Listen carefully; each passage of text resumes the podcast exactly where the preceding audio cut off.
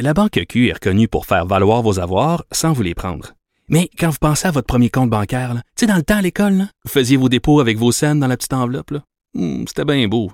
Mais avec le temps, ce vieux compte-là vous a coûté des milliers de dollars en frais, puis vous ne faites pas une scène d'intérêt. Avec la Banque Q, vous obtenez des intérêts élevés et aucun frais sur vos services bancaires courants. Autrement dit, ça fait pas mal plus de scènes dans votre enveloppe, ça. Banque Q. Faites valoir vos avoirs. Visitez banqueq.ca pour en savoir plus. Pour elle, une question sans réponse n'est pas une réponse. Geneviève Peterson. Cube Radio. On est avec Nicole Gibault. Salut Nicole. Bonjour Geneviève. Bon, on parle encore euh, malheureusement de violence conjugale, malheureusement dans le sens qu'on est toujours face à des situations où des victimes de violence conjugale, des présumées victimes, euh, se retrouvent un peu à être démunies par rapport au système. Euh, je te raconte.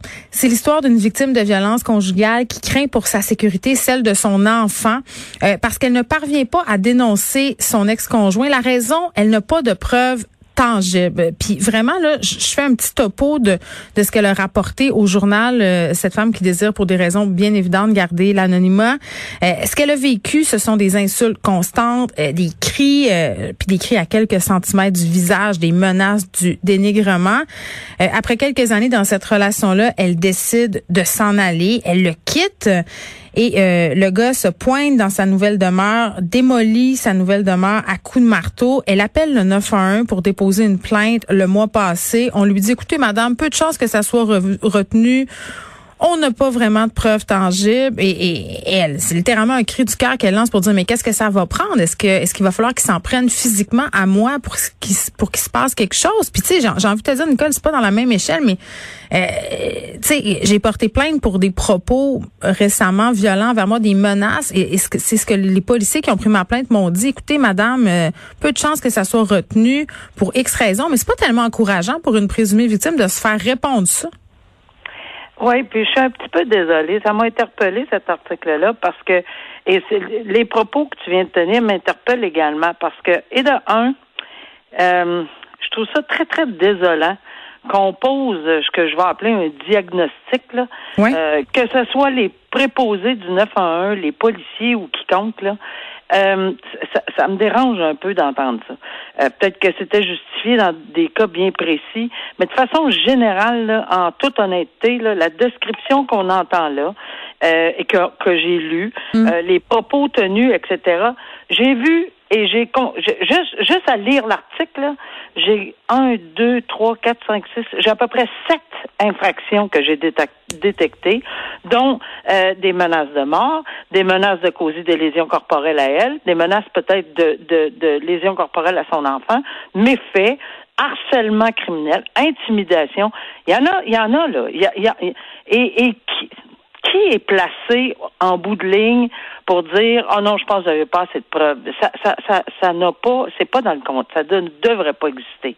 On devrait prendre les faits, euh, les déposer à qui de droit, qui s'appelle le DPCP. Maintenant, maintenant là, euh, je pense que avec tout ce qu'on entend autour du contexte de la violence conjugale, il faut qu'on fasse très attention de pas poser ce que j'appelle ce fameux diagnostic. Non, je pense que vous n'aurez pas assez de preuves. Et puis attends, Nicole, ça là. Ça a un effet de découragement ben. psychologique, puis ça nous tente pas d'aller là, surtout s'il arrive quelque chose en bout de ligne. Là. Parce qu'on n'a pas assez eu de campagne de sensibilisation ben. afin euh, d'éduquer la population sur la violence conjugale, c'est-à-dire c'est pas seulement des coups, euh, la violence psychologique, la manipulation, la correction économique, tout ça, ça fait partie des dynamiques de violence conjugale. mais je peux, je peux comprendre, euh, Geneviève, quand on dit, écoutez, c'est sûr que si on vous dit qu'on vous donnera pas d'argent pour aller faire l'épicerie, etc., de c'est, c'est pas quelque chose qui est compris dans, dans, dans, dans, dans le code criminel.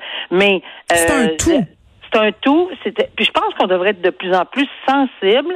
On devrait le documenter sérieusement, le déposer. Ben là ici, là, accompagné de coups de marteau puis de méfaits puis de tout ce qu'on voudra. Là, si on n'a mm. pas Si on n'a pas si on a besoin de plus que ça, là, quelque chose qui manque en quelque part. Maintenant, il y a un beau projet de loi, puis on va voir ce que ça va donner, là. Mais on va appeler ça euh, on pourrait intégrer dans le code criminel, mais quand on dit intégrer dans le code criminel, là, c'est pas demain, ça là, là. Alors, mais c'est bien d'en parler. On pourrait parler du contrôle coercitif. Ça, ça serait un ensemble, ben, justement, de toutes sortes de petites choses qui sont pas nécessairement dans, dans le code criminel. attends, mais juste pour euh, parler français, c'est des petites choses qui, euh, pris indépendamment les unes des autres, tu sais, c'est pas nécessairement euh, criminel, mais si on prend en considération l'addition de toutes ces petites choses-là, oh là, tout à coup, on a un portrait qui est différent. Oui, oui. Si on, mis à part les menaces claires, nettes, puis ça peut être des fois violées, violer, voilées, qui n'ont pas de, de c'est pas clair, clair, clair, mais un ensemble de toutes ces petits gestes et petites paroles, euh, on pourrait démontrer ce qu'on appelle un contrôle coercitif. Hmm. Et ça, ce serait une très bonne idée de l'envisager. J'ai une question. J'ai une question pour toi, Nicole. C'est longtemps que, que j'ai envie de te la poser par rapport à la violence psychologique. On sait que dans certains pays d'Europe, la violence psychologique, c'est assez pour faire emprisonner quelqu'un. Euh, mais ça doit être difficile à prouver. Est-ce que ça serait jouable de faire ça ici, de tenir ça en compte dans un, dans un dossier de violence conjugale s'il n'y a pas de coût? Ben, je vais te dire que si cette violence psychologique, euh, elle est bien définie dans un, dans un projet de loi et qu'on va et qu'on va appeler ça de la un contrôle coercitif et qu'on va dégager euh, les principes du contrôle coercitif et qu'il va avoir une pénalité, oui, ça va être beaucoup plus applicable. Maintenant, où là, je te, je, je te dis que je peux euh, vous dire avec assurance que c'est pris en considération, c'est lors du prononcé d'une sentence. Si la personne euh, qui, est, qui est dans un contexte de violence conjugale passe à travers le dossier au procès et qu'en bout de ligne, on doit appliquer une sentence à cette personne-là qui est trouvée coupable, peu importe que ce soit de menace, mm. d'harcèlement criminel ou peu importe, ben on va entendre l'ensemble de toute cette euh, cette agressivité verbale ou violence psychologique. Et mm. là, on va le prendre en considération mm. parce que ça fait partie des facteurs à prendre en considération sur sentence. Je voudrais pas qu'il y ait une personne euh, qui est victime de violence conjugale qui nous écoute, qui pense que si elle appelle la police ou le 91, va se faire dire de pas porter plainte. Ben, c'est euh, ça que je trouvais désolant. Là, c'est arrivé dans ce cas-là, mais je veux juste dire que quand on décide d'aller porter plainte euh, au, au, au, poste de police, il est toujours possible de faire appel à des ressources comme CAVAC, euh, comme SOS Violence Conjugale, qui ont des personnes pour vous accompagner à chaque étape. Donc, si on a peur de, je sais pas moi, de raconter son histoire, de se faire suivre au poste de police, que la police, je sais pas moi, nous réserve un accueil plus ou moins, plus ou moins positif comme on l'a vu. Geneviève, d'être beaucoup plus prudent, puis d'aller, euh, tu sais, il faut être à l'affût. Euh, on a trop perdu de, de, de, de femmes là, euh, Exactement. deux mois, trois mois. Fait que attention. C'était pas à faire appel à ces ressources-là que sont le CAPAC et SOS, violence conjugale. Eh, on va se parler des manifestations anti-masques qui ont eu lieu en fin de semaine, des gens qui ont défilé dans les rues, mais plus particulièrement de cette poignée de militants qui ont bloqué le tunnel Louis-Hippolyte Lafontaine.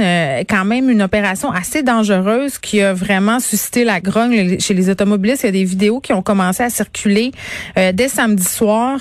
Et euh, vraiment, là, euh, on voit que la situation est tendue. On voit par ailleurs des figures bien connues du mouvement complotiste. Je vais pas les nommer parce que, bon, n'ont pas été identifiés formellement, puis je veux pas leur faire de peu, mais écoute, ils bloquent le tunnel, puis c'est dangereux de s'arrêter dans le tunnel. on va se le dire, de bloquer une artère principale comme ça, qui plus un tunnel, ça, il pourrait s'exposer à des amendes assez salées à mon sens, surtout qu'on peut les identifier dans le vidéo. mais les gens étaient tellement excédés qu'il y a une personne qui s'est attaquée à la voiture un complotiste avec un marteau, je crois, ou une crowbar. Oui, mais je trouve ça intéressant qu'on en reparle, puis malheureusement, on est obligé d'en reparler régulièrement. Hmm. Un, il faut comprendre quelque chose. si les gens pensent que toi, moi, ou tous ceux et celles comme chroniqueurs, euh, quand on parle de ce, ce, genre de dossier-là, on n'est pas contre des manifestations. Non, c'est un droit le plus fondamental démocratique. Exact. Ce n'est pas le but. Maintenant, comment c'est fait, dans quelles conditions c'est fait, et ça, c'est une autre paire de manches, là. Et ici, clairement, on les a vus, les photos, en partant, là. C'était pas des gens qui respectaient les consignes sanitaires mm. en matière d'urgence. Ils n'y croient pas. Il y avait des, des, des pancartes de dictature, que, etc. Il y avait des chandails fuck le go. bon. Mais c'est parce que moi, je, je, je tant qu'à faire des fouilles sur les internets, là, on pourrait-tu suggérer d'aller voir les pays qui sont sous une dictature, parce qu'ils seraient pas dans la rue, parce qu'il serait probablement en prison, puis probablement même plus en vie. Ça, On peut aller voir juste ce qui se passe au Myanmar en ce moment ben, avec des manifestations, des, des gens qui se font tuer euh, chaque fin de semaine. Je pense qu'il faut peser nos mots. Là. Quand on crie à la dictature, attention, s'il vous plaît, parce qu'il y a une crédibilité en prend pour son rhume. Là. Donc, ça, c'est de un. Et de deux, encore une fois, Geneviève, les enfants. J'ai agrandi les enfants, des petits, des jeunes ados. J'ai élargi un, une pancarte là, que j'ai vue ou un, quelque chose. Là. J'étais pas ah, capable de. Vous êtes cave? C'est-tu la pancarte? Vous êtes cave? Non, non, non, ben non, je suis même pas capable de comprendre les propos. Ah. Il y a toute une théorie d'expliquer là-dessus. C'est ah. tenu par deux jeunes adolescents. Je ne comprends pas moi-même. Et on va me dire que ça, c'est de toute beauté faire tenir ce, genre. Ça, m'arrêter dans un tunnel, Nicole, bloquer le ah, ben, trafic. on y arrive. On y arrive. Là, on arrive, on n'a on pas fini. Là. Non seulement on n'avait pas de masque pour une grande partie, puis on est, est contre ça, mais après ça, on bloque le tunnel Hippolyte C'est terriblement dangereux.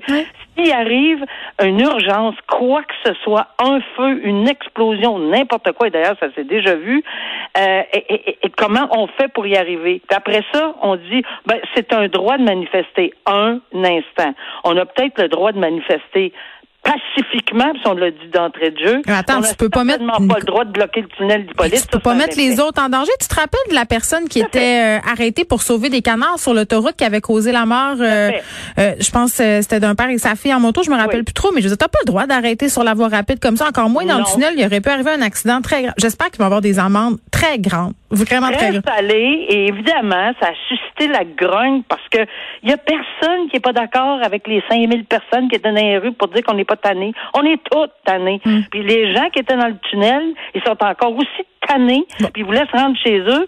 Puis il y en a un qui a déconnecté. C'est pas mieux, là, frapper un coup de marteau. Oui, on cautionne vraiment pas, le geste de l'automobiliste qui a frappé l'autre avec un, objet, là, parce que ça aurait pu euh, amener un, un épanchement de violence plus grand aussi. Il faut faire attention. Là. Absolument. Alors, mais, mais mais la grogne engendre la grogne, qui ça dégénère. Alors, la situation est explosive. Puis non seulement physiquement, psychologiquement, mais elle aurait pu l'être parce mm. qu'on ne sait pas, la coup de marteau, qu'est-ce que tu frappes une, une, oh mon Dieu, quel danger public de bloquer le tunnel. Non, c'était pas, euh, c'était pas fort. C'était pas fort. C'était vraiment pas, aucun morceau de robot pour ces gens-là. Eh, Point de presse fort attendu, Nicole, qui va se dérouler aux alentours de 14 heures. On va sans doute y revenir euh, demain. C'est un point de presse qui va être tenu par l'avocat bien connu Marc Bellemare et son client Glenn Baribeau. Euh, dans la de cette histoire euh, d'enlèvement, des fausses accusations, une adolescente de 13 ans condamnée à indemniser un innocent qui a été arrêté détenu illégalement. Revient un peu, revenons un peu sur ce cas.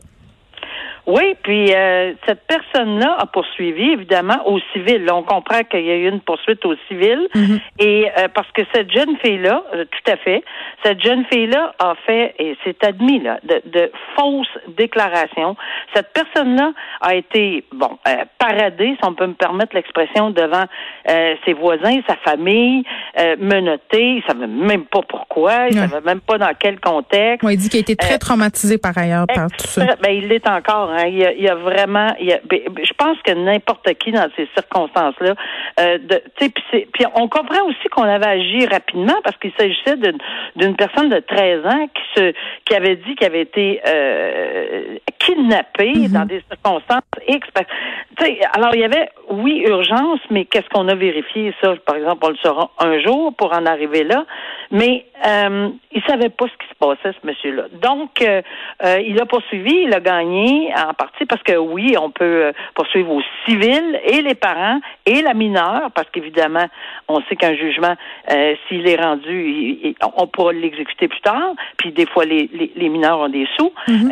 quand ils travaillent l'été, etc. Donc, c'est une forte leçon. Mais c'est 68 000 Ça m'étonnerait qu'elle ait ramassé ça en vendant de la crème glacée mais je pense qu'elle a gain de cause pour 10 000, si ma mémoire est bonne, mais je suis pas certaine. Mais je pense que... Euh, Il demandait ça au, départ. Oui, c'est ça. Au départ, non, je pense pas qu'elle aurait vendu 68 000 de, de, crème glacée, mais au, puis même à 13 ans, est-ce qu'elle a pu... Euh, mais c'est parce que le jugement, il peut quand même être, euh, être exécuté euh, pendant quelques années. Donc, tout ça pour dire que il y a il n'y a pas eu d'accusation criminelle. Il faut juste comprendre. Les parents ont été absous parce que c'est facile, même s'il y a une présomption dans le Code civil, là, Geneviève, que les parents euh, sont responsables de leurs ados, ben si la démonstration est faite, c'est facile à renverser, que vous avez que les parents ont donné une bonne éducation dans un bon contexte, pla pla pla pla pla. Euh, c'est assez facile à renverser cette euh, présomption-là qu'ils sont responsables. Ils n'auront pas payé. Euh, non, pas. Ce que j'ai compris, c'est que le jugement n'est pas contre les parents, euh, parce que ils ont, oui, mais ils ont été poursuivis, mais le tribunal les a absous parce que ils ont fait cette renverser ce que j'appelle la pas ce que j'appelle, c'est le code civil qui l'appelle comme ainsi. Il y a une présomption que leur enfant c'est leur responsabilité, mais ils n'ont qu'à démontrer quel genre d'éducation, dans quel contexte, puis comment ils l'ont. Pas pas de façon exagérée là, mais si dans ce cas ici, ce que j'ai compris c'est que c'était une très bonne école, très bonne éducation, très bonne. Vous, à 24 sur 24, c'est pas toujours possible de, de comprendre pourquoi l'adolescente a pris ce chemin-là pour faire une fausse déclaration. Mais elle ne sera pas poursuivie pour méfaits, alors que j'ai compris que euh, oui, on peut, en, en haut de 12 ans, euh, faire euh, commencer une, une enquête qui n'est qui n'est pas vraie. Tout adulte aurait été euh, aurait été poursuivi pour méfaits, mais pas dans le cas de cette jeune fille là. Apparemment, on verra pourquoi s'il y a plus de détails. Mais probablement qu'on a dit. Mais on viendra vraiment très jeune. On viendra sur, sur, ce qui va être évoqué aux alentours de, de 14 heures par Maître Bellemare. Nicole, merci. On se reparle demain. Oui, à demain. Au revoir.